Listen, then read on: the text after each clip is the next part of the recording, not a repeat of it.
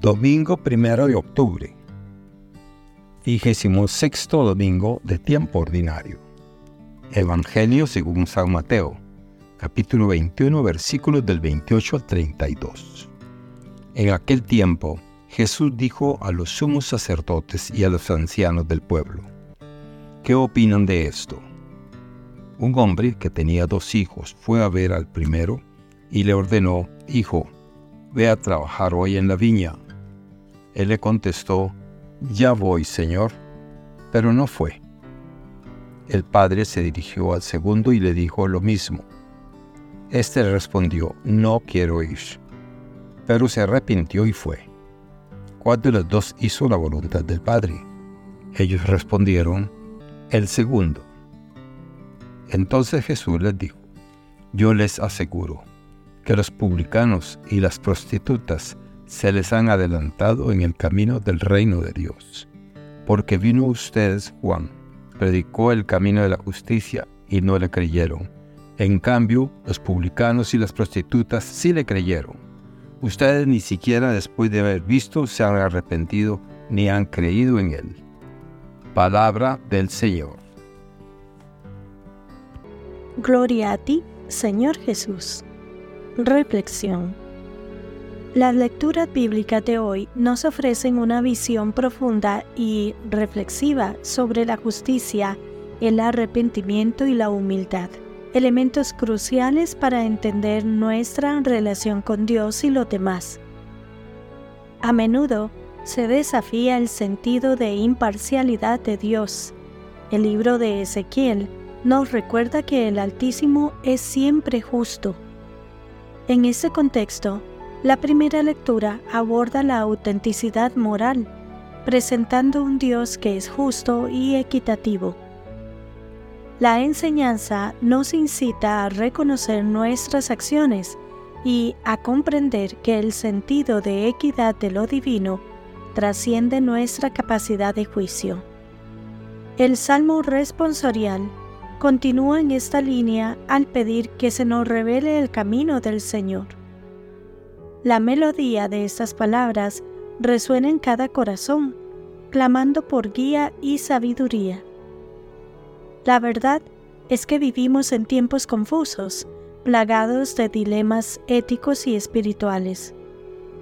En tal situación, el Salmo nos insta a depender de la eterna bondad de Dios y a confiar en su rectitud para guiar nuestras vidas.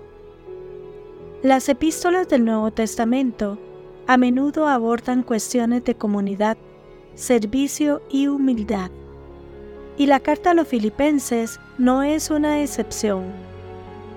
Aquí, Pablo nos insta a ser como Cristo, quien, a pesar de su divinidad, se hizo siervo el individualismo y el egoísmo predominan. Esta segunda lectura nos invita a adoptar un espíritu de colaboración y a considerar las necesidades de los demás antes que las nuestras. La enseñanza no podría ser más relevante para nuestro mundo fragmentado. El Evangelio según Mateo nos ofrece una parábola poderosa que confronta nuestras ideas sobre la obediencia y el arrepentimiento, elementos intrínsecos a la vida espiritual. En el relato, dos hijos reciben la misma orden de su padre, trabajar en la viña. Uno se muestra inicialmente reacio, pero luego cambia de opinión y cumple con su deber. El otro, aunque verbalmente complaciente, falla en llevar a cabo la tarea asignada. Aquí la enseñanza es clara. La verdadera obediencia no radica en palabras vacías o intenciones nobles, sino en acciones que reflejen nuestra devoción y respeto hacia el Padre Celestial. Esta narrativa adquiere significado especial en el contexto contemporáneo, donde la superficialidad y la retórica a menudo eclipsan la autenticidad y la integridad. En una sociedad saturada de promesas no cumplidas y discursos huecos, la parábola nos recuerda que nuestro compromiso con Dios debe manifestarse en actos de fe palpables, No basta con decir que somos seguidores de Cristo, debemos demostrarlo mediante nuestras obras, al ayudar al prójimo, practicar la caridad y fomentar la equidad. Además, la parábola nos motiva a reevaluar la noción de arrepentimiento. No se trata solo de sentir remordimiento o culpabilidad, sino de experimentar un cambio real en nuestra conducta y en nuestra forma de pensar. El hijo que inicialmente rechazó la petición de su padre, pero luego se arrepintió, ilustra la importancia de la transformación personal como prueba de auténtico arrepentimiento. Finalmente, la historia nos exhorta a estar atentos a las trampas de la complacencia espiritual.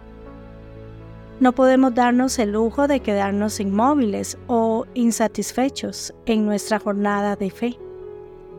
Tal como lo indica el relato evangélico, hay mucho trabajo por hacer en la viña de nuestras vidas y de nuestra comunidad.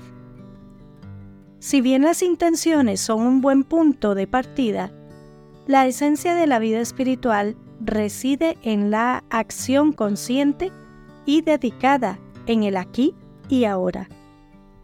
En definitiva, la parábola del Evangelio actúa como un espejo, reflejando nuestras fallas y virtudes, y nos impulsa a llevar una vida más coherente con las enseñanzas cristianas.